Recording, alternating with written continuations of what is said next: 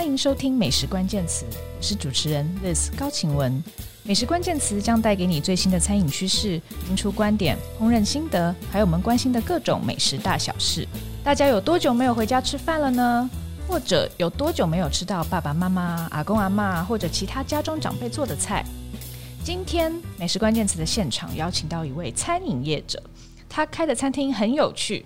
请的大厨呢，不是你以为的那种专业厨师，而是你家里的长辈们。让我们欢迎十亿的创办人陈映璇 Cherry。嗨，大家好，我是 Cherry。好，我还是坚持想要加一下掌声的音效。好哦，嗯，十亿是回忆的艺哦。简单来说，它其实是一个长期举办的餐会，我可以这样讲吗？嗯，可以，可以。好，但这究竟是什么意思呢？十亿到底是什么样子的一个组织？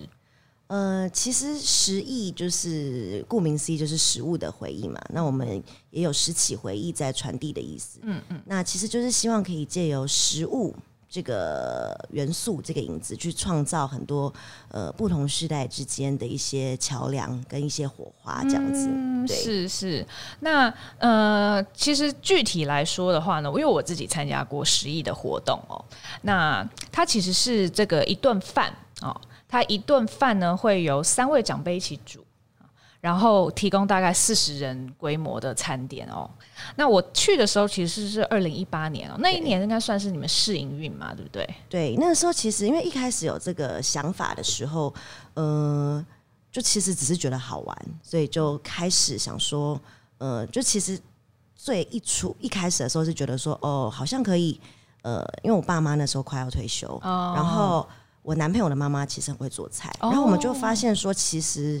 他们那一辈的人，六七十岁那一辈的人，或是七八十岁更更年长的，他们其实十个人里面可能有七八个人甚至九个人都是会做菜或是需要做菜的人。嗯嗯。而像我们这一辈的人，可能三四十岁这一辈的人，其实十个人里面你要找到一两个是很真的常常有在做菜的，或是很喜欢做菜的，其实没有。那么容易，嗯，那就发现说，其实可是吃是很容易，就每个人每个人都要吃嘛，所以吃是很容易去创造交流的一个一个一件事情，是是，所以就觉得说，哎、欸，好像可以用吃去串联这个火花。嗯、那因为像他们退休以后，其实就嗯，他们。目前退休的人，就是可能都面临了三四十年的退休生活，是是，他们是呃，平均寿命也变长了。那以前大家在讲，比如说退休生活或是银法相关，都很想去讲说我们要怎么照顾照顾他们。嗯嗯嗯，可是现在更常去需要去想到，其实是要让他们去做什么，怎么让他们在可能找到成就感、有事做。对，那就觉得说，哎、欸，好像可以用，因为。他们很多人都其实很会做菜，嗯，一身手艺无处发挥。然后他们可能小孩也大了，也都不回回家吃饭，嗯嗯嗯。然后，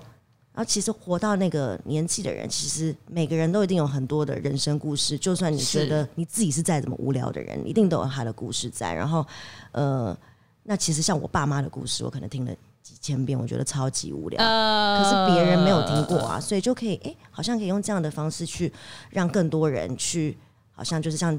呃，退休的人会有事做，找到成就感，又可以交朋友。那一些去吃的人，又可以去去吃的人，可以去找到一些他们自己的回忆，是是然后也可以去呃创造一些交流，这样子。嗯，这个概念真的很有趣，因为我去吃的时候，我就觉得哦，这好像是一种新形态的共享经济，可以这样说嘛，哈。那嗯、呃，一方面是。呃，回家吃饭人越来越少嘛，年轻人回家吃饭越来越少，然后长辈的厨艺到底该怎么办呢？那是看干脆开放出来煮给大家吃这样子，所以我当时就觉得，哦，我一个外人。竟然可以吃到别人家里的家常菜、手路菜，嗯、我就觉得这其实是我的一种荣幸啊、哦。嗯、那当然也有很多趣味，那还有刚刚讲到的很多意义哦。它其实是让长辈可以在生活、退休生活找到更多意义，然后它也是一种传承，嗯，也有情感上的连接等等的。对。那当时我吃的那一顿饭哦，其实后来变成很多顿饭，对不对？在二零一八年的时候就已经做了超过三十场餐会，差不多。因为其实一开始就像刚刚讲的，我们就是有这些想法以后，我们就觉得，哎，好像蛮好玩的，可以做看看。嗯，然后就一开始有这想法的时候，我们就想说，哎，那。呃，我们要去哪里？呃，做这件事情，然后就觉得说，哎、欸，好像可以去找一些餐厅合作。嗯嗯。然后，因为我们那时候本来就有一些朋友是开餐厅的，然后就想说，哎、欸，餐厅不是都会有公休的时间吗？我们是不是可以用公休来做这件事情？那我们其实有跟一些可能餐厅的朋友谈，大家都觉得蛮有趣的。可是后来发现，要实际到执行的时候，其实没有这么容易，因为。大家公休的时候要去哪里找人？那公休的时候大家就是要休息嘛，所以后来就发现说，其实大家都觉得有趣，可是我们要实际落实到执行的时候，其实好像都还是有一个门槛在。那我们想说，哎，还不如我们好像可以自己做看看，因为我也不确定会不会大家会不会想吃，很有勇气耶。对，可是其实也是就是想说做看看，因为其实做看看那时候也没有真的。就其实只花时间啦，那时候就是开始去想说，哦，好啊，那我们就来自己试看看。那我们就先去把这些一些长辈找来，就我们先把这个概念可能就落成一个像是可能企划书的东西，然后我们就去找一些长辈去谈，然后也找一些场地，我们就想说就可以找一些比较像是像你一开始二零一八去到的那样子，比较像是一个共享的一个厨艺共共享厨房的一个地方，那我们就可以用比较。呃，pop up 的方式先做看看，嗯、因为其实这样的模式也没人做过，我们也不知道。我们心里想了是觉得说它可以 run 下去，可是实际上会遇到什么问题，我们也不知道，嗯、所以就想说实际做看看。所以那时候二零一八年就是先 run 了一阵子，就是想说先把我们的想法落实看看，看是不是真的会有人想来吃，嗯，来煮的人是不是真的会开心？就是我们自己心里想的那些东西，是不是真的可以在做下去的时候是会是不是真的会实现？对，然后有什么状况？所以那时候其实。就是你来吃到的时候的状态，其实比较像是我们还在试做这样子。嗯嗯。但我们其实，在六月的时候，二零一八年六月的时候，我们就是先试办了两场，然后那两场是直接都是找朋友来吃，嗯，就是真的真的那种试看看的那种。然后我们那时候就是身边找了身边的长长辈都是那种朋友的爸爸妈妈，或者是谁的阿公阿妈来，然后就做了那两场以后，就发现，哎，好像来吃的人感觉都蛮好的，然后来煮的人也蛮开心的。那时候我们就觉得说，哎，好像可以把它再做得更。好像更有系统，对，更长期的来做看看，所以那时候才想说，我们就整理了一下，在八月要重新就真的就开始做比较，可能每个周末都有，然后一路做到十二月这样子。所以就是那时候就是试了一下，就发现好像可以再继续做看看，所以就。呃，再继续一直做下去。原来如此，所以在二零一九年的时候就已经租下了一个固定的店址嘛，对不对？在富锦街，一直到现在都还是在那边营运嘛。嗯，那其实呢。今天我们是要来打书的啦，哦，对，因为我刚刚讲了这么多饭哦，其实它就集结成为了一本书哦。十亿。最近出了一本新书，叫做《十亿的家传菜谱》，嗯哦，所以今天呢，其实是想要来跟 Cherry 聊聊这本书里面的很多故事哦，因为其实这一道一道食谱也是一位一位长辈的人生际遇，对不对？对。那我是二零一八年去吃饭嘛，那我今年看到这本书。其实我非常感动，因为我真的觉得 哇，原来我当下吃的那一道道菜是每一位长辈人生的浓缩诶，那后面真的是连接了他们自己的人生故事，而且还有很多长辈是比较年长的，那还有连接到可能他当年是仓促的从中国大陆撤退来台湾，没错，这样子的历史。所以我读了之后就觉得，哇塞，这根本就好像是一个台湾现代史的一个浓缩哦。大概过去六七十年的事情，其实很多都反映在这本书里面。嗯哦，那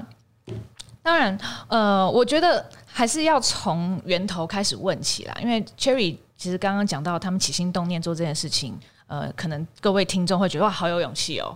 你怎么其实蛮有勇气？对，你怎么敢做这样的事情？你可不可以介绍一下你自己的背景？你在做十一之前是做什么？我原本其实一直都是做行销公关相关的工作，嗯，嗯，嗯，然后最一开始其实都是在呃 retail 产业，就是时尚精品业。嗯，可是我其实后来发现，呃，我自己好像没有那么适合，因为可能。呃，在台湾做时尚精品业，可能它可能能够有的开创性没有那么多，就可能对我来说啦，所以我就想说，那呃比较想做一些自己的事情。那我那时候就开始摸索这样子，然后其实也是就是做了很多不一样的一些事情，然后就发现说，呃，就我一直都是在做行销跟品牌相关的东西，但是就发现其实，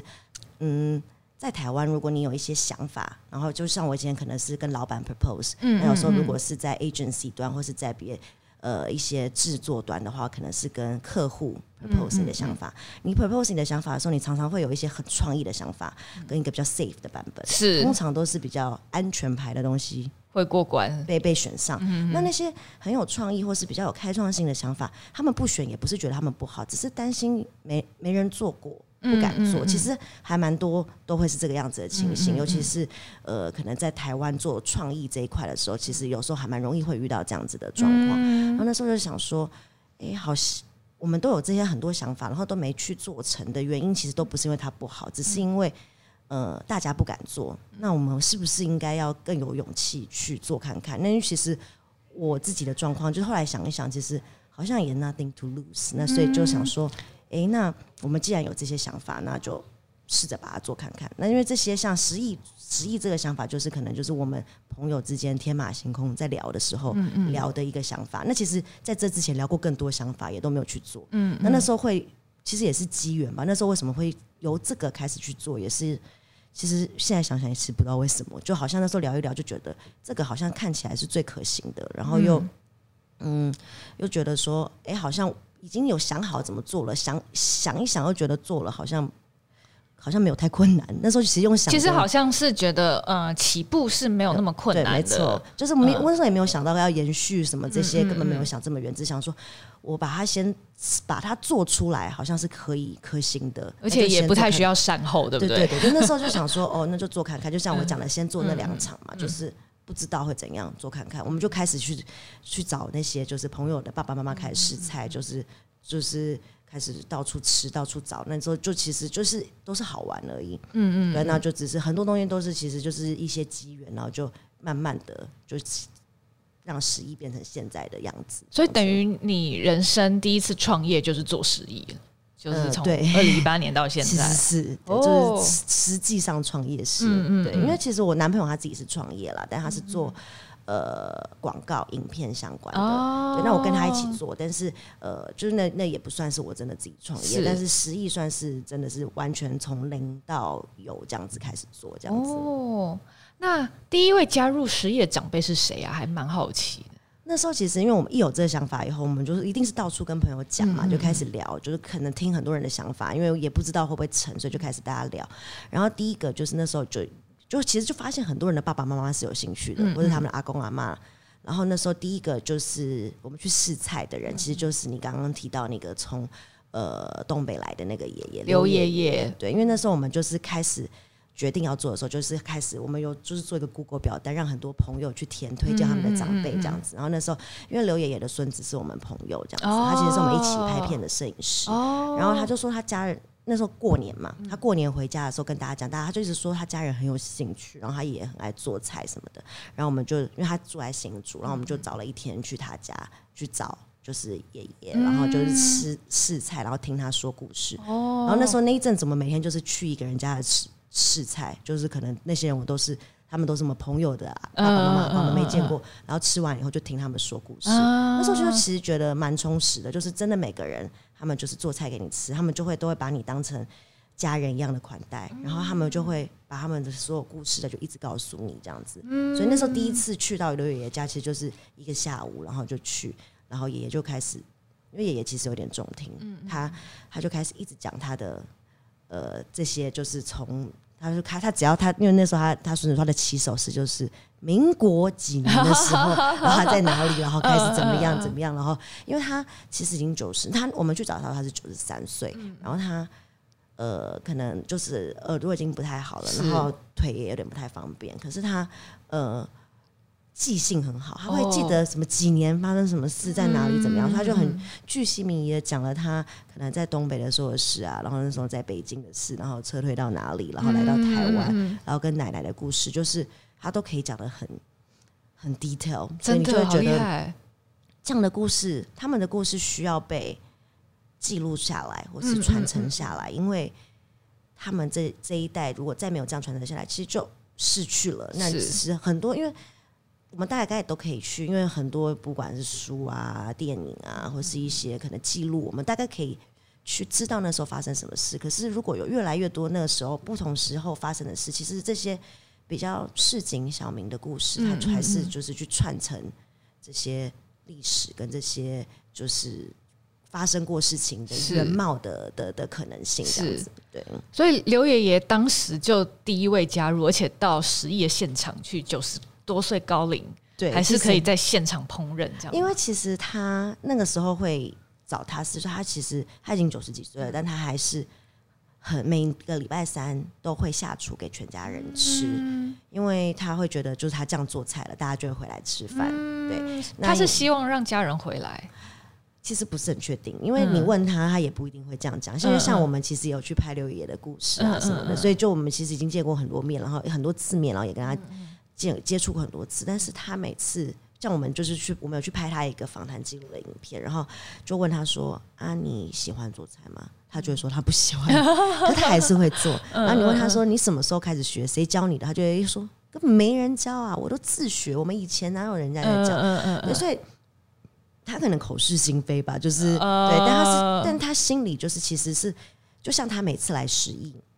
他一定会全家人，他的儿子、女儿、孙子就会一起带他重新组来，他就很开心，因为就会这么多人陪他一起来，他就会觉得很有一种大家一起郊游的感觉，对，所以其实，嗯、呃，应该是说他那个时候第，我们那时候也是有点担心，想说，哎、欸，他这样子能够去吗？但他就他全家人会一起陪他，所以我们其实从试营运的。那两我说的那两场就是很呃试看看请朋友来那两场，六月就来其中一场了。然后后来我们开始就是开始试营运以后，他其实也来了两三次。哦。然后搬到富锦街这边来了以后，他也大概来了三四次这样子。所以他总共他其实没有来试艺非常多次，就是这两年的时间，他大概总共来了五六次这样子。我觉得已经很了不起了耶。对，所以他就是可能定期就会来一下这样子。那他中间其实就也会有呃。像其中有一次他来了以后，他那一阵子好像心情比较不好，因为后来我也是问他孙子才知道，因为他、嗯、呃有他的一个干妹，好像一个很好的朋友就是过世，所以他就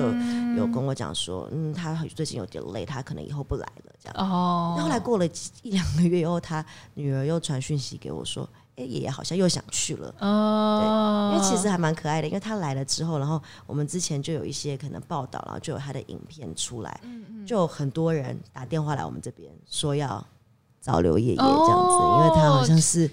他以前的下属有三组吧，就是都是下属，而且是不同，因为刘爷爷以前是军人嘛，他在台湾的时候有住过很多不一样的地方，就是驻点过不同的地方，然后就有好像他台中的下属来跟屏东的下属。都来找他，就有点像超级任务寻人的感觉，真的。然后就真的去找他哦，然后我们就给他联络方式，他们就真的去新竹拜访他，这样子。哦，好有趣哦，就串起他们的之间的一个，就是他们再续前前缘的感觉。那现在有三十多位主厨，现在其实实际上是二十几位，二十几位曾经来过的，可能因为有些人可能就来了，后来因为一些原因，可能家里有一些事或什么就没有再来了。嗯嗯、曾经来过的人大概只有三十几位，三十几位。那现在目前在还有固定来大概二十位左右这样子，哦、就是还在轮流来的。嗯嗯嗯，那大概是怎么样串联起这一位位长辈呢？中间有没有发生什么让你印象特别深刻的故事？其实串联的话，就是呃，最一开始，因为我们这个概念就有点新嘛，所以我们一定是先从身边的朋友的长辈开始找起。嗯嗯。因为如果我们去跟一个完全陌生的人去讲，我们也还没真的开始做过，大家一定会想说，嗯，为什么我要去做菜给别人吃？嗯嗯嗯，是骗人的这样子，很像骗子的感觉。但如果我们是先去找。比如说朋友的爸爸妈妈或阿公阿妈，他们就会觉得，哎、欸，有一层关系在，就会比较好去做，嗯嗯，就是说明，然后也会比较好取得信任感。对对。所以我们一开始当然都是先从身边的长辈的开始去找，嗯嗯，然后我们就先找了大概十个左右，我们就开始做。二零一八年那时候的，就是大概四个月左右的，就是餐期。然后那四那十个那时候全部都是，比如说我朋友的爸爸妈妈、阿公阿妈，或是最远的可能就是。朋友的邻居的什么同事的阿姨，就一定都还是有些关系在，然后来开始做。然后我们开始做了之后，其实呃，就陆续有人来吃过以后，他们就会想说要推荐自己的长辈来，哦、对，然后就开始有这样子的推荐。然后再更后来，就是开始有更多人知道我们以后，就开始会有人自己来报名，可能就是说我就很会做菜，我要报名这样子。然后就是越来越多，就是都是这样子。一个连一个，然后就把它串联在一起的。然后也有来做菜的人会推荐他们很会做菜的朋友来。哦，但是都要经过你们试菜吗？对，我们其实都会有一个。其实我们一开始，我一开始就一直很，呃，也不是说排斥，就是一直想说试菜这个这个词，我们这样讲会不会有一点很对，好像有一点冒犯还是怎么？因为我也不是什么美食专家或什么，但是我们就会觉得说，一定会需要先聊一下，吃一下他的菜，也听一下他的故事，也跟他亲自说明一下我们在做什么，我们的概念跟理念是什么，然后也是让他了解，让他知道说他到底听完以后还想不想来这样子。因为有时候他们都是可能他们的。家人推荐的，或是小孩子很想要他来，可他听完后可能会觉得他自己没有这么想来，或没有那么适合这样子，Okay. 所以我们就还是会希望见了一个面，然后先也吃一下的菜，了解一下菜大概是什么样子的味道，然后也听一下他的故事，然后也让他了解，我们就有点像是一个互相了解的过程。那因为一开始我们没有像现在在富锦街这样的一个据点的时候，我们都是。去每个人的家哦，去真的去他家拜访。那、嗯、我们现在有这样的据点以后，其实就会希望他们可以直接来现场，因为他们也可以实际看一下我们长什么样子，就也可以知道自己喜不喜欢这个空间，想不想来这里这样子。但是他们一定要能一次煮煮给四十个人吃。嗯、呃，我们会会先问他们，因为我们有一个像是表单让他们去填这些东西的，有就有问过说他们。有没有可以做给很多人吃的经验这样子？因为但后来就发现，其实台湾还蛮多长辈，他们就算不是以前开餐厅的，他们还是有做给很多人吃的经验的原因，是因为其实台湾以前很常会请客，请很多人家里，那过年一次就要请个十几二十个人以上，所以大分量的对很多爸妈来说，呃，这些会做菜的人来说。不一定是非常困难的，嗯，对。但是我们在一开始做这些东西的时候，其实就有想到，因为他们都不是专业的厨师，对。可是我们会需要有一些，呃，因为他毕竟他还是要做给不认识的人吃，嗯，所以我们还是会需要有一些，呃，可能流程的管控或是一些做法上面需要专业的人来协助。嗯，所以我们从试营运的时候，其实就有一安排一个专年轻专业的厨师来协助他们去。呃，比如说要做给这么多人，要怎么去做，然后怎么去安排这个厨房的流程，然后怎么去呃分菜，怎么去摆盘、装盘等等的。所以其实我们在，其实这是在呃试给朋友玩的那两场的时候，我们就有，因为我们本来就有一些餐厅的朋友，是是，所以他们就我们就请他们的厨师来帮忙我们做这样子。对，所以那个时候其实就是呃。一开始就把这样子的角色，然后后来其实就是延续我们在后来的每个餐会其实都有这样的角色，然后到现在我们就直接其实是有 in house 一个专业的年轻厨师是来，有点像是他们的嗯行政主厨嘛，他们的行政主厨，嗯，对，去帮他们协调这些东西这样子，那他们也会在这样子的过程中学到更多专业的一些东西，那他们就会觉得来这边。好像不是只是做菜分享，好像也会有一些学习这样子。对，我觉得很有趣。听你刚刚这一段叙述，你就可以发现，其实我们的社会已经不太一样了。就是过去他们可能就是一大家子吃饭，然后大家会要会会得烧饭。对对，可是现在不是嘛？就是家庭的成员变少了。对啊。然后我们请客就是出去餐厅吃啊。对啊，怎么会想要在家里劳师动众呢？而且以前他们可能随便就想说，我街上就板多个几桌，然后就请，嗯嗯然后可能就他们都是自己这样烧。可是现在基本上很少，就算连过年大家对也不会做菜给这么多人吃，已经越来越少。真的，大家都觉得不要那么麻烦，我我订年菜或者是订餐厅就好了。就算一些很会做的人，也越来越就是很少有这样的机会了。大家可能怕他累，怕他怎么样之类的。对啊，嗯，真的。那。呃，在这个书的序文里面呢，Cherry 提到十亿创到创办至今发生过很多巧合，嗯，那可不可以谈一谈让你最惊奇的一件事情？就是其实巧合真的就是非常的多，就是应该是说就会让我发现就很多，就是我刚刚讲的，就是很多的机缘让我们就是一直走到了现在。那如果说是比如说这些厨师相关的这些巧合的话，就是我们就是也有就是呃。来做菜的人，然后就是可能又别人推荐他来，然后他来看场地的时候，就发现，哎，另外一个来做菜的人是他的大学的学妹。哦，然后他们两个已经从大学毕业到现在四十年，哇，没有见面，中间都没有见面，嗯嗯，然后居然在这边遇到，而且他们就是说，哎，你不是那个谁，然后就这样，就是有这种，就是就蛮可爱的，然后跟。呃，来吃饭的人也会有很多巧合，比如说来、嗯嗯、来做菜的人，就我们之前曾经就是有其中一个大姐，然后她就我们都会主桌，因为我们每次就是都会主桌，让他们跟每个人聊一聊嘛，就发现哎，来吃饭的人是他小时候玩伴，就在同个眷村长大的人的小孩，嗯、然后还拍照给他爸看，这样说，哎，我在这边吃到你朋友的菜，嗯、然后也有呃来吃饭的人互相，我们那时候可能有三四组客人，他们居然。每个每一桌都有互相认识的人，他们都没有约好来。对，就是我觉得这是蛮奇妙，因为我们其实一次做饭也没有做给很多人吃，大概都三四十个人而已，所以大概都五六桌、七八桌就很多了。可是居然会有三四桌都是他发现他学长在另外一桌，然后这个人发现他的老师在这一桌，然后什么的，然后他们就全部都串在一起，嗯、可能就都是同个系的。莫名的有一种吸引力，而且那次刚好就是全部都是台大法律系的哦，真的吗？就，就是很很妙。那天那一场餐会就是有、嗯、有他们可能一群法律系的人请法律系的老师来吃饭，嗯、然后就发现另外一桌是他法律系的学弟，然后这个法律系的学弟又发现另外一桌是他曾经这个什么法律系一起干嘛的人。然后另外这桌可能是那时候同一好像一起在学校干嘛的，也太巧了吧！那一次真的，我那时候就觉得那一天觉得超级扯的，然后就全部都是可能每一桌都有一点互相认识的关系，但是他们都不是约好来的。然后我就觉得哇，蛮奇妙的。然后跟十亿这个那时候就是，其实那时候我说嘛，就从二零一八年八月做到十二月的时候，我们其实休息了一下。最主要原因也是，其实这样的模式说真的，呃，赚不到什么钱。嗯嗯，就它的营运模式是。有机会自己营运的，可是他需要做一些调整，嗯、然后跟其实他会需要投入蛮多的心力的，嗯、所以我们那时候其实也一直在思考，到底要不要实际做下去。嗯、但其实那中间就是那时候，其实我们从八月到十二月已经累积了一些来的人，是那那些来的人，他们就在中间我们休息。我们其实从一月休息到就是隔年，就二零一九年的在一月到三四月都是一个休息的状态。然后他们休息的时候，他们就会传。比如说，因为我们都有群组嘛，嗯嗯嗯，嗯、呃，这最近的菜好漂亮哦。他们不会说他们想来做，他们就会传一些这样的菜来，我就觉得好像已经变成他们的一个寄托了，是不是？好像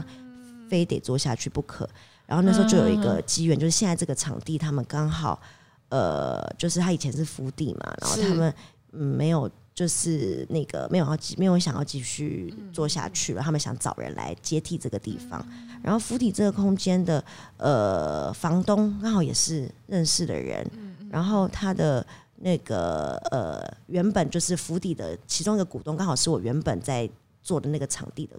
的股东呃的老板。这么巧，就这些巧合，然后所以他们就说他们这边有想要找人来，觉得我们很适合，问我们要不要承接，然后就。一切的这些巧合都让我觉得说，哎、欸，好像这里是很适合的地方。所以就是，其实就是这么多的巧合，然后就让我们就一直走到这边。其实连出这本书都很有巧合，就怎么说？出书的呃编辑那时候就我们来见面的时候，因为我会我们会出这本书的机缘，其实是那时候我有一个高中的地理老师，是他来吃完了以后，他很喜欢，然后他就开始一直有。因为他是一个很不像老师的人，所以我跟他蛮像朋友的。Okay, 然后他会，他本来就一直会推荐我们的一些东西。还有次 share 了十一的东西，然后下面就有一个人留言说：“呃，我们想找他出书。”哦。然后那个人其实就是这个出版社的总编。哦。然后那个总编的女儿也是这个老师的学生，她就是可能小我可能十岁的学妹这样子。对。然后，然后就因为这样串起来，我们就见面了以后，就来的这个编辑居然是我。大学的学姐，天哪！来大两届，跟我们在大学的时候可能没见过面，这样子也是聊的时候才发现。因为我们都因为我是政治系的嘛，所以我们其实现在都不再做政治相关的东西。是是是是。然后我们还是在这样的场合遇到了，然后就在更巧的是，我们他们就找了一个写手来写这本书，就是写手是。就我因为我有个朋友前年在尼泊尔结婚，然后他也是有一起去那场婚礼。他一看到我，他说：“你是不是有去尼泊尔那场婚礼？”我说：“对。”然后他就说：“对。”然后就就好多这样的场，太对啊，太惊讶了。然后就全部都这样串联在一起，然后就觉得好好有缘分哦。就是很多事情都是缘分串在一起的，感觉冥冥之中或是默默之中，就是有各种力量会帮帮助你。对，就是帮助这些东西往前推进。嗯嗯嗯嗯，那其实我在读你的序文的时候，当然这本书我有读啦，只是我对于序文，就是我非常想要知道你这个做实意还有出这本书的心理状态是什么。嗯、那其中你有提到世代裂痕，嗯，那呃，我想要问一下说，说当时是发生什么样的事情，然后这样的世代裂痕在时艺到底是扮演了什么样的角色？应该是说就是。因为我觉得世代跟世代之间一定会有就是所谓的代沟，因为大家的成长背景跟大家经历的事情差太多。尤其像台湾，从可能就是可能现在六七十岁的那一辈人，或者七八十岁那个年代到我们现在，其实那个变化是很急速的。在那段时间是呃不管是生活条件，或是经济背景，或是一切的社会氛围，都是差非常多的，所以一定会造成。很严重的，也不是很严重，就大家就是会有很多想法，会因为成长背景的不同，会有很蛮明显的不一样。那我自己是蛮，应该是说，也不是说幸运，就是我自己的，不管是家人，就可能我爸妈、我阿公阿妈这些，嗯、其实我我在家里比较没有很严重的代沟问题，应该是说我们在一些理念上，就他们都还算蛮开放的，都可以去沟通。但后来就其实发现。嗯，应该是说台湾的社会氛围在这几年下来，其实会很明显的感受到很多的冲突，嗯嗯，跟发生的一些事情，其实都是因为世代背景的不一样，所以所造成的。那呃，一开始做实习的时候，其实没有想到这么多，但后来就这些东西，其实在台湾会很明显的造成很大裂痕的时候，其实就都是选举选举的时候，都会有很呃，就会让人觉得有点。其实我我都是觉得蛮难过的，因为我都会觉得说，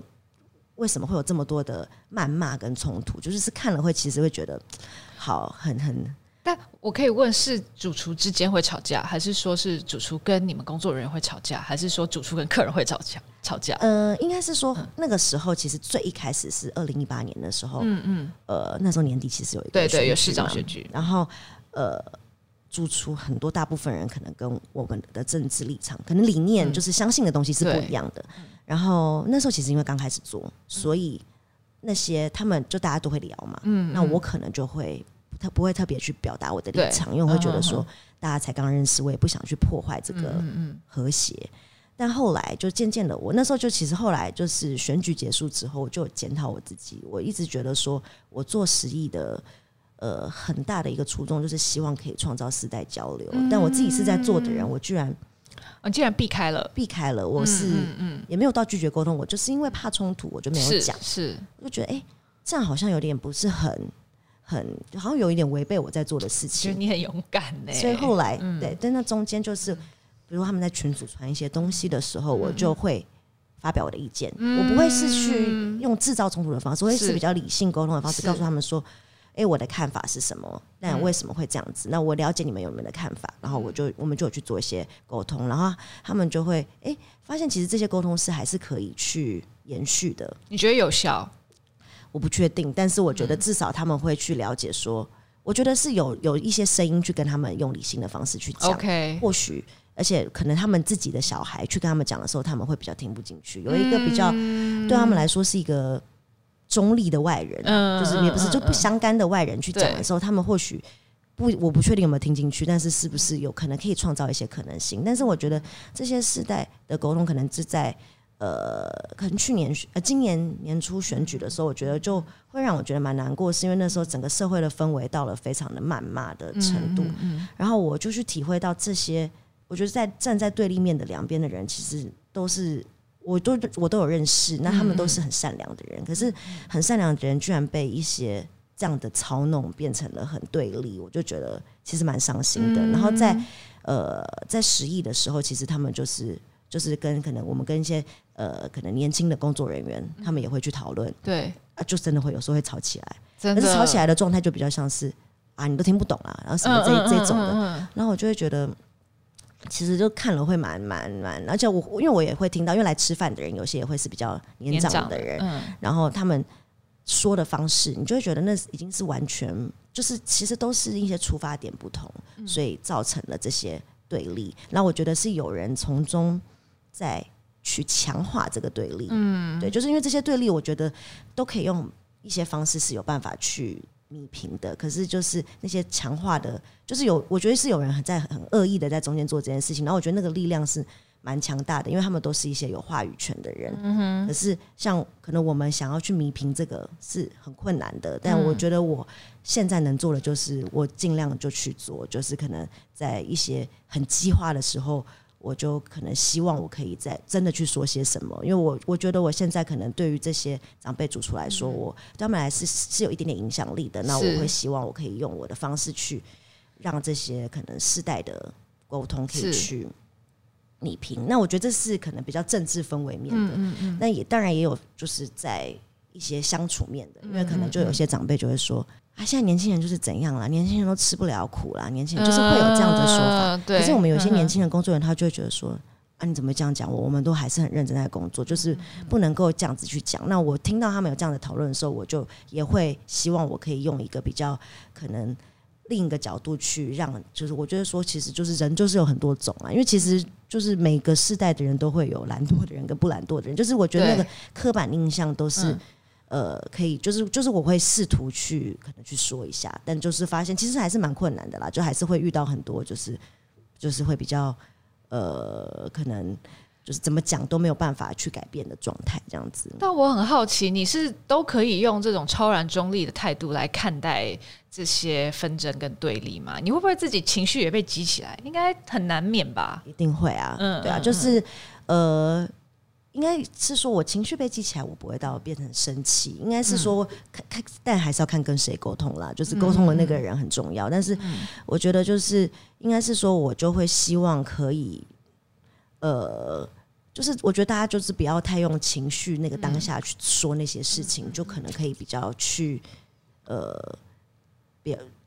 更应该是说更更更完整的表达自己的想法，应该是这样子，对啊，所以就变成说，其实。很多时候就是因为要这些这些主厨都来自很多不同的背景嘛，所以其实，在处理人的事情一定都是最困难的。所以他们各自之间的一些沟通，然后跟可能他们跟一些年轻工作人员之间的一些呃沟通，都会是其实都都是蛮，就我其实我觉得我自己也都还在调试跟学习，一定的，一定，因为这中间就是就还是会有很多不一样的事情发生，是是，对啊，所以。对，就是我觉得我自己也都还是在每天都有很多不一样的学习。我想这种跨世代的交流跟合作，包括你们实际办参会，还有做这本书，其实都一定会遇到很多就是彼此需要沟通的状况。那我自己在看这本书的时候，其实我的念头是，我也想要探索我自己是谁。因为不同的世代，然后每个人有不同的人生故事，尤其有的人可能是跨地哦，他其实来到台湾，他是一个移民哎，对。对，那。其实都会让你去思考说，哦，我自己的身世是什么？我在看这本书的时候，其实最大的感觉是这样。然后你会不断问说，哦，那我是谁？我们是谁？嗯、然后其实台湾集体也一直在问我们是谁？没错，对这个认同的问题，其实我觉得，不管是可能每每个十年哦，都会都都都对再讨论一次，然后答案也会不太一样。一样对，那我我我。我后来，这个我擅自的帮这本书里面的主厨哦做了小小的分类哦，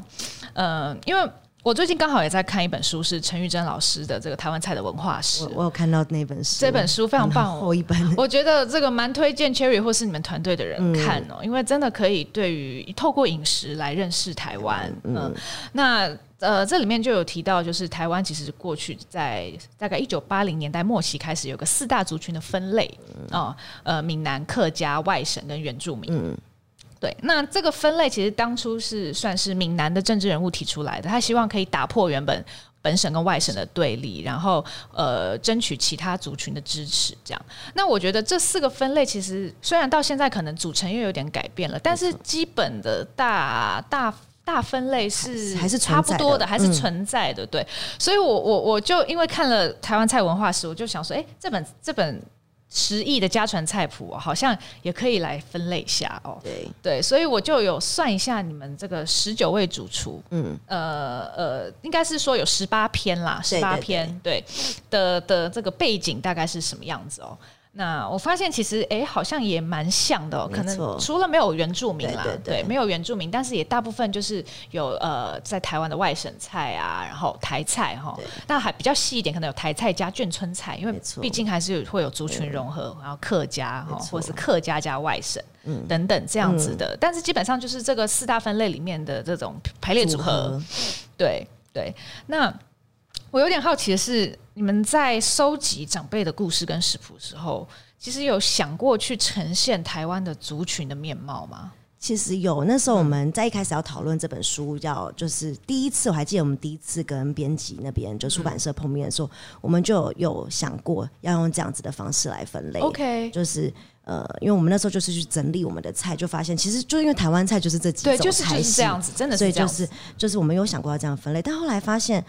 哎，好像因为就是可能这样的分类，我们就要把这些主厨归到某一类，比如说这个人呃是这一类，这个人是这一类。那、嗯、我们就发现，其实台湾就是就像你刚刚讲的很有趣，我们是一个很，因为我们是一个海岛国家，我们其实是一个很融合的地方，是就是。到了现在，就是可能发展到了现在，他们的菜已经很难去实际把它放到哪一个类别去了。嗯嗯嗯、就像比如说某一位谁好了，比如说呃某一位大姐，像里面的可能呃邢大姐好了，嗯嗯，邢、嗯、大姐的菜它其实是属于眷村菜，是，可是它好像里面你去看她的菜。又有一些是台菜，对。然后你去看一些东西，会觉得，哎、欸，有些好像是比较创意料理，也不知道它是什么菜。对对对。然后你就会发现，哎，好难去在一个人里面去做一个分类。后来我们才决定说，就用人的故事直接往下走就好了，然后再去再去说明它的时候，可能说它的东西包含了哪些菜系的可能性在里面，这样子。对，因为他们里面有一些几个人，他们是很喜欢做创意料理的。他们的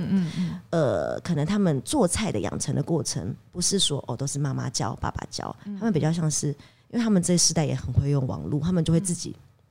去 Google、YouTube. 看电视、学食谱，嗯嗯，所以他们很多的养成其实是已经超级融合了，已经不是只是完全的从上一辈传承下来的的的厨艺，嗯，他们传承之后也在做了很多自己的调配跟融合，所以后来我们才决定说，哎，好像这种呃融合的感觉，那我们还是用个人的故事去把它呃更以。人人为出发来撰写这些故事，然后来说这些食谱。是是是，嗯，我觉得这个这个想法也是比较贴切的，我觉得很符合台湾社会的情况。嗯、其实我们的食物也真的就是这样子，嗯、非常的融合，很混融的。对，对，那呃，人的故事本身也非常好看。我读的时候，我就有好几位大哥大姐的人生故事，我觉得哦很精彩耶。如果不是因为失忆的话，他就可能就是一个市井小民了，没有人知道。比如说像呃，我看有一位是这个，他应该是念 Julie 嘛，Julie 姐，Julie, 对，有点也有点像 July 了。Julie Julie 姐哦，她其实是一个女强人哎，对啊，对，就是一个很能干，然后又做生意，嗯、又又带孩子，然后又然后又很好客，没错，她是一个。就如果你再见到他本人的话，他是一个很优雅的代表。他做事情说话都慢慢的，然后他每次都会谢谢大家鞠躬。他走，他离开十一的时候说谢谢今天大家的帮忙，然后他觉得提他的菜篮很优雅的走出去。他就是一个，我觉得他是一个很很很很很不一样的形态的一个人。然后他的故事，而且他都会很悠悠的说出一些很离奇的经历。哦，因为他其实是有一些蛮。他他就是做过很多不一样的事情，是是然后他都会悠悠的说出哦，我以前小时候家里怎么样什么的，就是他说出来的事情就觉得嗯，嗯。然后因为他之前有带团嘛，有有一次就蛮好笑，他他跟先生经营旅行社嘛，对，然后他就是带团出去、嗯、呃去泰国，然后他就在那边讲，我们那时候好忘了，好像大家在讲旅游时，忘忘了主要在聊什么，他就说哦我们哦对呀、啊，我们有一次带团出去去那个泰国的时候，然后我们就出去那个 pub。然后就有人在我们的饮料里面下药，然后就 讲，我们就想说，这这是是这样讲的吗？对，他就但他都会用很就是，然后他讲讲完就觉得好像这没什么，可是就是一件很恐怖的事情。然后我们就想说，喝完怎么昏昏的这样子？然后我说，我说你们后来好像说哦没事没事，我们就赶快回家了。讲，然后他就是会悠悠的讲出这种就是有点离奇的经历，这样子。太酷了吧？因为他真的做过蛮多不一样的事情，然后他是真的也非常喜欢做菜，然后他就是那种他会。不断的带他新试做的东西来做给大家吃，哦，真的。对，然后跟他也会就是就讲一些他就是他小孩的事情啊，因为他的小，因为他其实一开始会来是他的呃女儿，他女儿已经结婚嫁到瑞典去，看到我们的报道，哦，就说，真的。哎妈，你很会做菜，你去试。然后他就自己写报名表，然后就自己来了。然后他就来了之后，他就是对啊，因为他他的他人生经历其实蛮丰富的，因为他就是彰化长大的，然后他小时候其实。好，家境不错。书里面提到她是中医院的千金小姐，对对对，她是家家里最小的女儿，嗯嗯，然后所以就是备受疼爱的长大。她学做菜其实是跟家里帮他们做菜的人学的，因为他们家里那时候有人在帮忙他们做菜，是是是。然后她说她因为小时候因为她小大家很多，所以她就是都跟在大家后面，然后就看大家做菜，然后就看那些人做菜的厨房看来看去，她就觉得很有趣，嗯，所以她是这样学起来她做菜的。后来她结婚以后，她嫁到了家庭其实是。婆婆是客家人，是，然后公公是因为他们住在中心新村，公公是眷村的长大的，所以他就是又从从婆婆那边学到一些客家的东西，然后又从公公那边，因为又有一些眷村的菜系，然后他自己家又是台湾的，然后他又云游四海，去了各地以后，他有时候像他会做一道酸菜鱼，他这个酸菜鱼食谱有收录，对不对？他说他一开始是在柬埔寨吃到的，嗯，是。是一个很奇妙的组合，它里面是。很只是是很中式的那些酸菜，对，是加了这个中式的酸菜，然后但是它下面放芋头，嗯嗯嗯，就是没想过可以这样做。然后他说他是在柬埔寨吃到，他觉得很有趣，他回来就开始试做这样子，所以就觉得就是很多这样子很很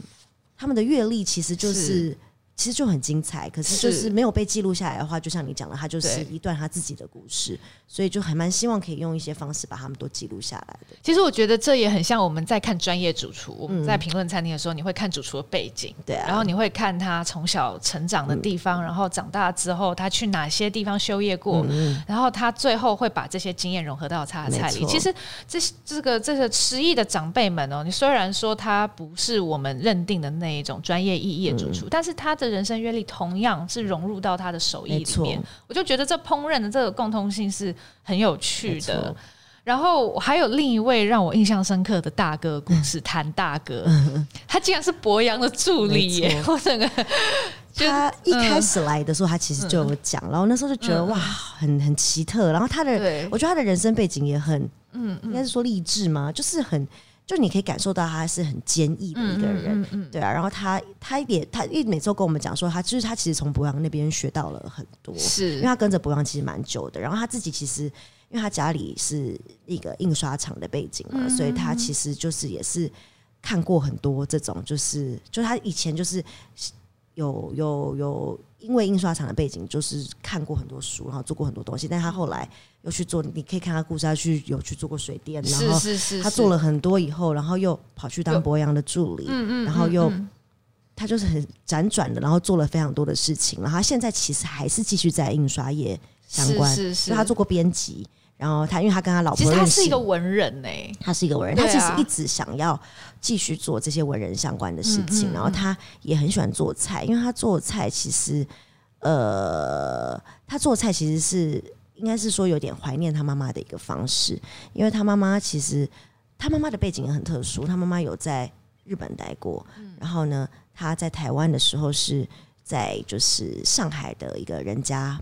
帮佣帮他们做菜，所以他妈妈虽然是广东人做广东菜，但他又会做一些上海江浙菜。然后他又因为有日本的一些背景，所以他其实他的背景是妈妈的背景就已经有很多元了，对，然后再传到他这边来，真的，而且他看起来真的是手艺很好，很会做菜。他很喜欢做菜，然后他做菜也都是，但因为他现在就是他家里就是做菜，就是他跟他老婆两个人。他一开始其实是他来吃，然后他老婆鼓励他来，然后因为他说他老每次都做一大堆。老婆根本都吃不完，然后拿去送给朋友，也不能一直天到晚一直送，所以老婆就希望他可以来，因为他其实现在还没有给他一个舞台，他现在还没有退休哦，他还在就是出版业工作，OK，出版业印刷啦，就是印刷相关的东西的的地方工作，所以他他其实就是他他的他的印刷工作是需要早班晚班轮替，比如说他有一段时间都是早班，有一段时间都是晚班，晚班就是大夜班的那种晚班，对，所以他现在其实还是有在工作，可是他。闲暇之余，还是来会来食艺做菜这样子，嗯、所以他就变成一个月带只来一两次这样子，因为他们也没办法来太多次，会太累。嗯嗯，然后我看书里面的食谱照，其实真的都拍的很很美味的样子。比如说我现在看这个谭谭大哥的清蒸牛肉，嗯、哦，看起来真的做的很好。对，那我很好奇是在拍摄的过程中，都是长辈自己做菜，然后给摄影师拍吗？嗯，对，我们其实是那时候就是有先规划要，因为我们要有规划哪些菜嘛，然后拍摄的时候其实是呃有些是请他们代办成品来现场，因为有些过程要拍的就在现场拍。那有一些其实因为我们食谱是分两天拍，两天？你说一个人两天？没有没有没有，我们全部全部在两天内拍完。那时候是两两天还是三天？我已经有点忘记了。太酷了吧！对，所以他们很多是做好带来哦，两天两天两天，然后做到一，okay, okay 或是有一些是做到一半半成品带来，嗯，了解了解。对，然后有一些就是会在现场拍一些过程，了解了解。有些是对，就是都是呃，就是一到就来人来，然后做好，然后摆盘，然后拍这样子。是，对，因为真的看起来是这个样子，就是你去看菜的样子，哦，是真的有手艺的。对，所以那天那时候，其实在那那几天，我们就是也是把东西都带，然后就是分送给朋友吃，然后拍的人编辑他们也都拿回去给别人吃。因为那天那几天就很多菜，我们自己也吃不完，然后我们都会说拍完了就会邀请他们下来，赶快 一起吃一吃。对，那。呃，其实你你有提到说，这个每个长辈都会做狮子头。那我看这里面好像是收录了两款狮子头。对，那你自己有没有数过你吃过哪哪些狮子头？这些在里面曾经在里面好像四五。四五种还五六种，就除了这里面的这两种，因为这里面的两种，一个是客家的嘛，客家就蛮特别的，他加梅干菜，对，就他会加梅干菜，它其实就是口味上会跟传统的狮子头会差蛮不一样的。然后像呃里面收录王妈妈的狮子头，它的狮子头会比较呃没有那么绵密，因为我们一般有时候在外面吃到狮子头，它的肉是很绵的，嗯嗯嗯，它是把肉用的比较有口感哦，它没有剁那么碎，OK，对，然后它里面会加。爆玉米花的爆米花，哦、就是后来我才发现，其实他们蛮多人都会加爆玉米花的这个东西，真的哦，爆米，然后或者是直接加面包，会加馒头、哦、一点点，因为它会增加那个口感，然后跟它会吸比较多汁。哦，对，所以这蛮有趣的。然后他有时候这个爆玉米的那个爆米花买不到，他会用米香哦，那种米果米果，他会放米果在里面。嗯。嗯然后我发现就不是只有他这样，里面其实有两三个人都提到他们会这样做。哦，OK，他们好像以前就是看那种电视，什么是有这样教过，曾经会这样做，他们都这样做。该不会是阿基师之类的影响也太大？他们应该是傅培梅那个时代，那个时代。对，然后跟还有呃。里面有钟妈妈、彭阿姨啊，他们其实都做过狮子头。OK，他们的狮子头就是都会有点不一样，就像彭阿姨的是比较正统，它里面就一定会加碧琪。嗯，钟妈妈的也是偏正统，也是加荸荠。然后他们的肉都会再比王妈的再绵一点。OK，就是比较传统眷村吃到的狮子头。是是是是是，对。那你们在收收录食谱的时候，是你们是先跟每个长辈询问愿不愿意嗯加入这本书吗？对。我们那时候其实就是呃，出版社找我们以后，我们谈了以后，我们就我就先一个一个一个问说他们有没有意愿加入。我其实现在群组问大家有没有加入，但是我我群组问完以后就说他们有没有意愿，他们可以私信我，因为我怕我不想大家有些人不想在群组大大肆的讲这些事情，那他们想要在群组会也可以。那其实那时候一问完以后，就基本上大部分人都有意愿加入，但当然有少部分的人他会说啊，我的菜又没什么，为什么要？被放在里面，嗯，就是我的菜又不特别，我我这样子的害羞啦。有些有人是这样，那有人会说这是我的祖传秘方，有些我不想跟别人分享。对，那所以里面其实有些菜是，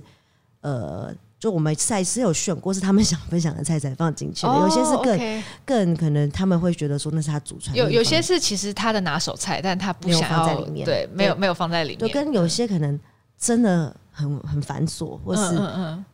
就是是真的是，就是放，因为我们还是放希望放在这里面的东西是大家愿意一起做的.所以就是其实还是有有有有挑选过，对，那时候就问了一轮以后，其实还是有两三个会有点想说我要加入吗，或什么之类的，但后来其实因为我觉得大家都会想说啊，如果别人都有加入，我没加入，会不会有点可惜？所以后来大家还是基本上那个时候有在的这全部人都有加入了，是是是，就是有常来的人都有加入，okay, 都有加入了，对，然后跟嗯。呃但后来其实也有发生，比如说，呃，就是他们就会呃在询问食谱的过程，就发现其实他们还是有些秘方不想跟大家讲，哦、但就还是要需要今天经过一些沟通，然后再一直慢慢的让他们就是，因为其实就其实就是一个分享嘛，每个对就算你把秘方跟大家说，别人也不一定做得出你。我觉得好有趣哦，因为你又不是在开餐厅的，对，但你会发现真的是这样哦，他们都不是开餐厅人，嗯、但他们嗯。嗯还是会有些人就会觉得说，这我家的事，我要跟你讲嘛。但我觉得那就是不同时代背景的人，他们就是可能会比较保护自己。可是因为我们成长的环境是很，就我们啦，我们就是在一个已经很开放的环境下成长，我们真的不会有那样有一直觉得别人要害我们的想法。对对对对对。因为他们的成长背景可能啊，小心匪谍那个年代，嗯嗯，可能就是会，他对就家里其实很保护的，养成他们是很有。防卫型的一个一个心理状态，真的是就是我觉得就也是体现在我们在沟通这个食谱的时候，就会有发生这么一个，嗯、就后来再发现其实，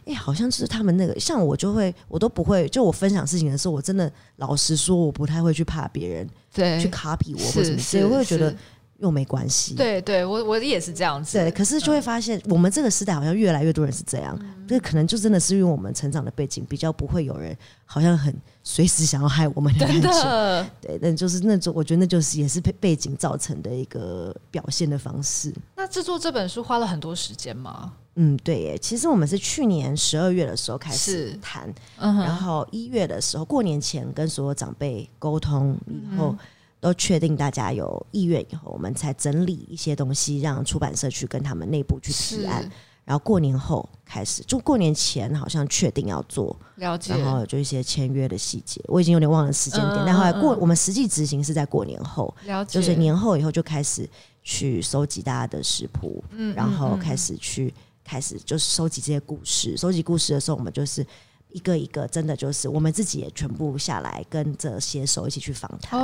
然后访谈他们每个人，然后就是一开始我们也是也先跟大家介绍每个人，然后实际再去访谈他们每个人，然后去记录他们的故事，然后去把食谱收集起来，其实是蛮不容易的，因为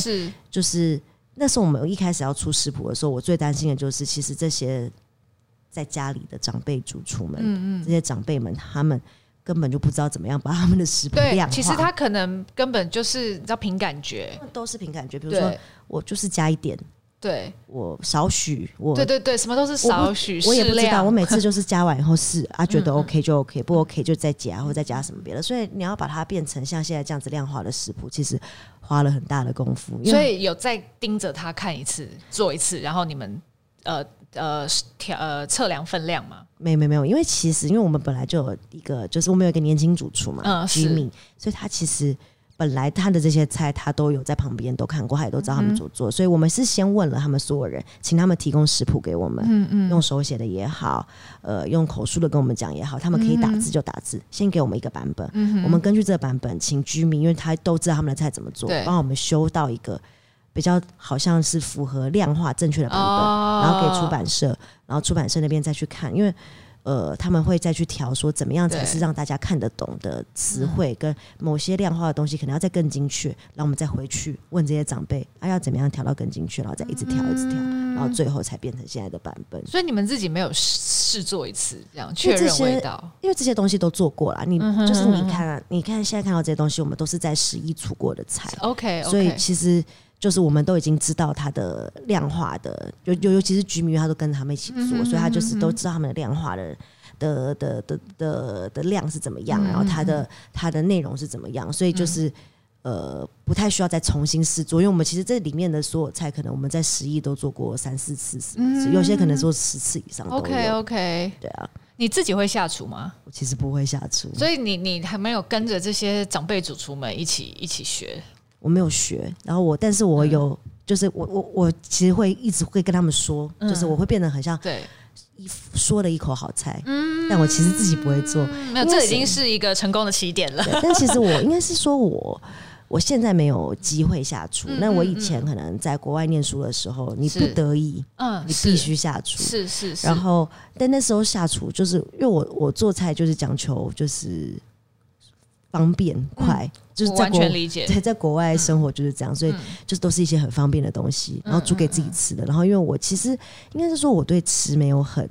呃，就是我的接受度非常高，我还蛮容易觉得东西很好吃的，所以我就我做给自己吃的东西，我都会不敢给别人吃，因为我都会觉得自己哎、欸、自己还 OK 啊，我就不太敢给别人吃。这么客气，我自己看食谱，其实有好几道菜，我都觉得想要动手做做看，像我刚刚讲到那个哎邢、欸、大哥的哎、欸、不是邢大哥。谭大哥，谭大哥，谭大哥的清蒸牛肉，嗯、对，然后那个我觉得杨二姐、杨三姐看起来也是很会做菜，嗯，对，她的梅干狮子头啊，然后客家咸猪肉，我觉得好像很方便，就给它腌起来。对，你刚刚讲的那几道，尤其是像我觉得像那个牛、嗯、那个那个清蒸牛肉，嗯、清蒸牛肉其实它是它其实就是需要花时间去蒸，因为它全部都是。原味就是牛肉的，基本上是牛肉的原味去组成的，所以它其实不不难做，只是你可能要花时间、嗯，可能要买到好的牛肉，对，以及买好的牛肉，然后跟那个呃那个那个梅干狮子头，其实就是我自己其实原本从来没吃过梅干梅干狮子头，我也没有，我是因为他们来、嗯、第一次来试菜带来的时候，我第一次吃到，我就觉得。哎、欸，其实它就是一个有点像梅干扣肉，或是梅干，有时候会把它用成那种蒸肉饼，有点像蒸肉饼，对，蒸肉饼。然后你把梅干菜放进去，嗯嗯嗯，其实就是这个样子，就觉得好好奇特。因为你在客家餐厅也不会吃到梅干狮子头。对。然后后来我问他们，他们就是说这个是他们在呃。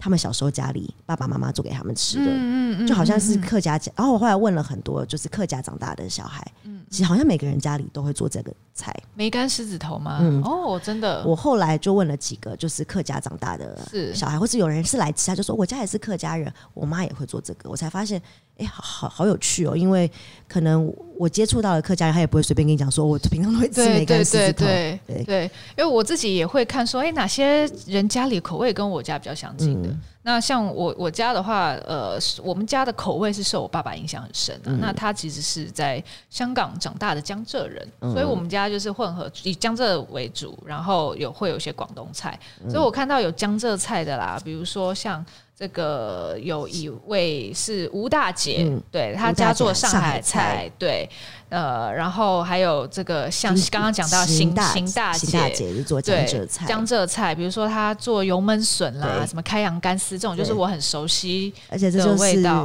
很多人家里其实都会做一些放在冰箱里，对，然后拿出来吃，对，她自己也是这个样子，是，然后。吴大姐她家，因为她的菜都是跟她妈妈学，然后妈妈很喜欢做大菜，嗯，所以她会做蛮多那种上海的一些包来包去的东西。真的，我看到她说什么会有荠菜馄饨，嗯，然后还有它里面有一个食谱是那个金条，对，那个那个叫那个一时一时，对，就是那个金条满盆，对，然后那金条满盆其实就是那个。豆皮，嗯，对，腐皮卷啊，腐皮卷，它就是腐皮卷。对，这种东西也就是我，你知道，我从小很爱吃。对，因为其实像上海菜、江浙菜，就是这种豆制品的东西很多，烤麸啊这些的。我就是很爱吃豆制品，就是完全就是有家庭的影响。没错，因为我其实自己，我虽然我家里，因为我呃，外我我家最会做菜其实是我外婆，然后我外婆都是做台湾菜比较多，因为她就是她是她是台湾。呃，他他虽然他们家是广东啦，但是他是比较是就是台，已经很早之前就比较早之前就来台湾了，所以他就是很台菜系列的。然后，所以我自己比较少，小时候比较少吃到这些豆制品。他后来开始吃以后，我其实就超级喜欢。所以他做的那些什么呃腐皮卷啊，然后什么千张卷啊这种，我都会觉得超级好吃。对。那十亿他创办的理念是想要结合英法价值再造，如我们刚刚讲，然后共享经济，还有体验式餐饮嘛。嗯、那你觉得目前十亿有达到你当初设定的这些目标吗？其实这些，因为像你你刚刚讲的那三个说辞，嗯、其实我不是一开始就想要做这些东西，嗯嗯、我等于是就像我们那时候二零一八年比较像是一个。玩心去起来了，这嗯哼，就是比较像是一开始只是好玩、好奇会不会成，所以开始做了。然后我做一做，发现这里面好像蕴含了这些东西，所以这些东西其实是我到。呃，二零一九年重新在富锦街开始之后，就我第一次就是要又要重新出发的时候，我就写了一个新闻稿，嗯、我自己就写了一个新闻稿的时候，我就把这三件事情放进去。我就发现，因为我在试做的时候发现这好像可以有这样子的一些、一些意义在里面，所以我就把它放进去了。但那时候就发现，其实都一定有呃沾到一些边，应该是说银发的价值再造，这一定是最他最有。做到的一个目标，嗯因为其实这些人他们来，他们等于就是，而且我发现其实就是刚退休的人会最喜欢来，嗯，因为他一退休就是一闲下来最慌，不知道自己要干什么，所以超级多人，像里面你可以提到那个杨二姐跟杨三姐，他们就是退休之后，他们上网查说退休可以干嘛？真的假的？因为他们是今年初才加入我们的，哦，退休可以干嘛？然后就发现失忆，真的，然后就来了。对，所以其实就是真的是这些人，他们就是会真的会很担心退休可以干嘛。嗯、哼哼哼，所以其实我觉得十一就是提供一个可能性给他们，因为也不是每个人都很会做菜，很喜欢做菜。因为我觉得要来的人都是他会做，当然是嗯一个要点，他一定要喜欢做，因为你要喜欢做才不会觉得累。你很会做，可是你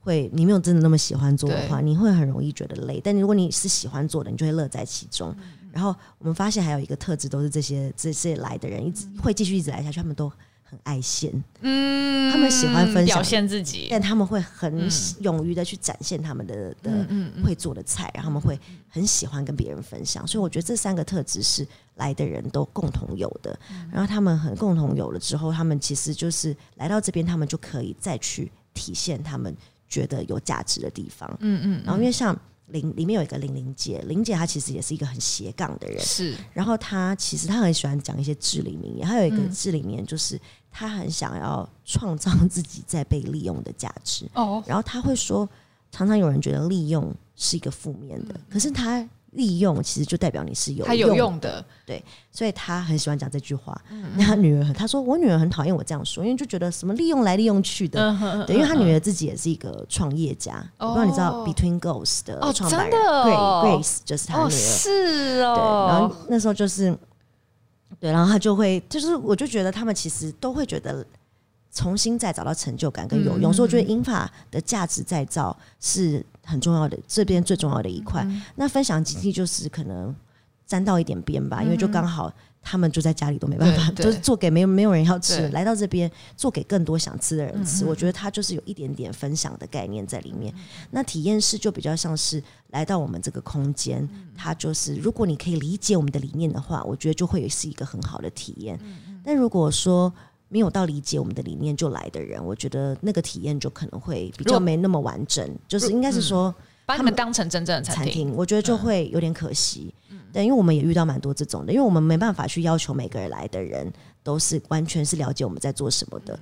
嗯，呃，应该是说，因为我们就是之后。因为一些可能更多人知道我们一些报道，嗯、或者有些人会有一些分享，那可能就会有人会误会说，我就是要去吃一个眷村菜的餐厅，哦、还蛮常有人这样子，所以他来了没吃到什么，他就会很失望，嗯、或者是说台湾人最常讲的，哦来了觉得 CP 值好低、哦、这种的，然后其实我就会很希望。那如果有这些想法的人，那还就是不要来好了，了。因为来了以后，其实他们会有负面的感觉。那他如果把它分享出去了，嗯、我觉得是对于这些主厨跟我们在很用心做的人是很伤害的，因为他们现在都很会用网络，他们都会上网去查，然后看完以后。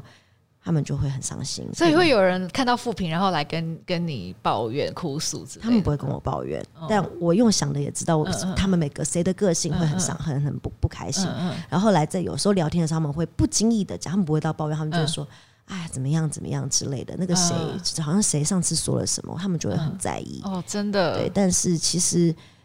我觉得这样也没有不好啦，因为就是本来就是可以有很多的讨论的空间，跟这样子都可以让我们。大家都在变得更好，或是就我觉得都是可以再创造更多不同可能性的一个这些这些讨论。但是我觉得，如果有些是比较恶意的，我就会觉得会希望比较就是那他们就不要来这样子。嗯，对啊。那这样食艺的下一步呢？因为如果说你想要让它成为一个长长久久的事业，嗯、其实你也得要想说要怎么样。呃，比如说跟客人的沟通啦，刚刚讲到，听起来可能比较困难。接下来比较困难的可能是跟客人的沟通，怎么样让他们可以持续的来说消费吗？就是让他们持续来支持你们。嗯、呃，应该是说，其实我觉得认同我们、喜欢我们的，就是他们就会一直来。我觉得这个呃，跟呃沟客人的沟通，我其实反而比较不担心.因为我觉得呃。这样子的理念跟这样子的价值，其实我觉得是越来越多人可以去理解的。所以，呃，这部分的话，我觉得就是不理解的人就没有关系，我们也不勉强.我们就继续做下去。但我觉得下一步应该是说，其实，在做十亿，我觉得就我其实蛮多时候都是有点 走一步算一步。嗯，应该是说很难去计划太远的事情。当然会有一些想象，可是因为它是一个，我觉得处理人的事情都一定是最。会有很多妹妹嘎嘎需要在、嗯、呃统合跟去整理，所以要去应该是说要去让出一个很完整的 SOP 是没有这么容易的。嗯嗯，因为其其实我们开始做现在这样子，就还是有很多人问我们说，你们要不要去台中也开一家？嗯、你们现在这么多人知道了，你可以也去哪里开一家？嗯、但后来就发现，其实因为这是一个很围绕着人的呃。的一个概念，嗯，就如果说一起做的人没有很全心的相信这个理念，或是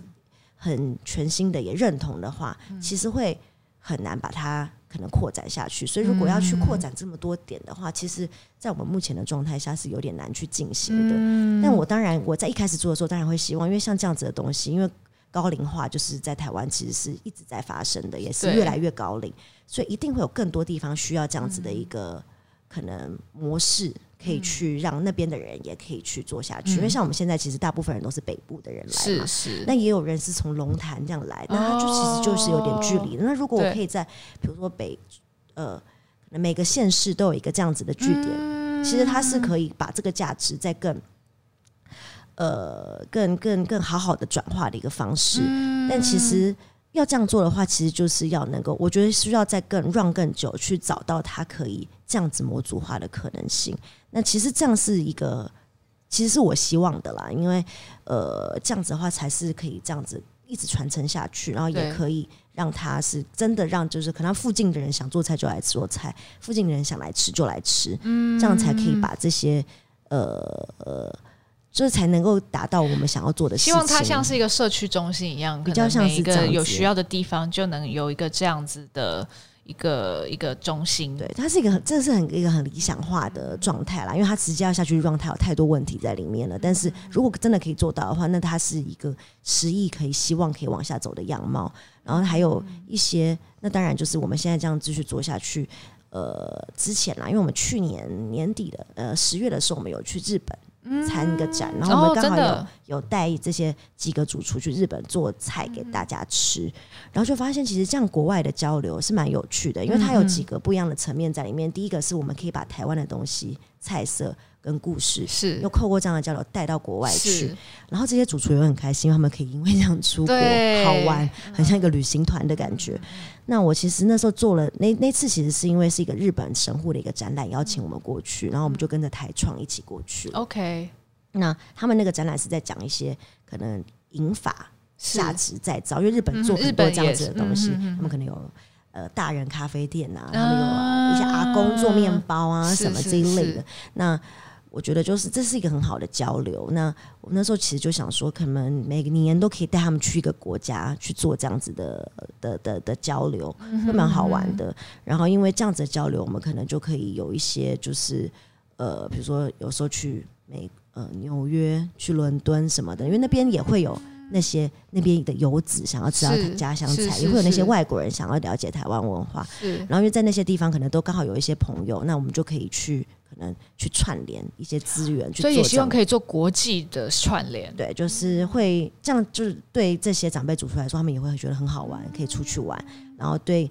就是就是我觉得这是一个很好的一个串联。就没想到今年就发生了新冠疫情，哦、对，那原那这些东西就其实就在今年就没有办法做下去了，对吧、啊？嗯、但是还是会希望可以这样做了，因为去年这样做的效果是蛮好的，是就是那些出去的主厨也都觉得很开心，是是。也许可以先在国内办啊，就是可能出张到呃其他其他县市，对，因为我觉得也有超很多其他县市都会说，哦，我在台中我也好会做菜，可是我不可能去台北做这样，嗯嗯嗯，就其实有蛮多人这样子的询问，所以其实我觉得像像这样子的不一样的串联，因为你在不一样的地方，你就可以串联到不一样的人，嗯嗯，然后你就可以有更多就不一样的体验，因为我们是很跟着人去往外发展的一个一个一个模式，所以我觉得。对啊，就是这样的一一直复制，然后去做，其实是一个蛮想要再让十一可以做下去的方式。是，是对。所以十亿其实是一个个人的回忆跟故事哦。那我非常推荐大家来看看《十亿的家传菜谱》这本书，里面的人的故事很精彩，然后食谱也会让你很想要动手做做看。那今天我们就很谢谢 Cherry 来上美食关键词的节目。那呃，Cherry 要不要也顺便宣宣传一下十亿接下来的餐期是怎么样？哦，我们其实就是每个呃。我们每个月大概都会开呃十五到二十场不等的呃餐期，然后我们其实就是通常啊都是三四五六日是，然后晚上为主，然后有时候周末会是中午，那我们会在每个呃前一个月的某一天，以前是一号，因为有一阵子那时候定位有点可怕，所以我们要把时间定出来，但现在因为之前因为疫情的关系，就是现在定位已经没有这么就是没有像之前这样就是一位难求，所以我们现在就是。呃，可能在某个呃前一个月的某一天，我们就会公布我们的时间在网络上面，然后让大家先上网去定位。嗯嗯，那我们就是因为我们会希望让大家呃来呃，应该是说主厨们可以比较先知道当天有多少人，然后要怎么准备，因为我们每一天的菜都不一样，嗯、所以我们每一次都会先让大家先付款，然后先。呃，有点像买了一个票券，然后来的感觉。嗯、那这样子，我们在准备备料上面也可以比较是是是比较比较去知道量，然后去做准备。所以就是可以上网，就看上我们的 Facebook 就可以定位、嗯。所以上脸书搜寻十亿啊，你就可以看怎么样去定位。那不仅看书，你可以实际的吃到长辈们的好手艺。好，那呃，就谢谢大家今天收听，然后也欢迎留言给我们哦。今天的故事很精彩，呃，然后如果喜欢我们节目的话呢，更拜托大家给我们五颗星，好不好？好，好，那就谢谢 Cherry，谢谢，我们下次见，拜拜。拜拜。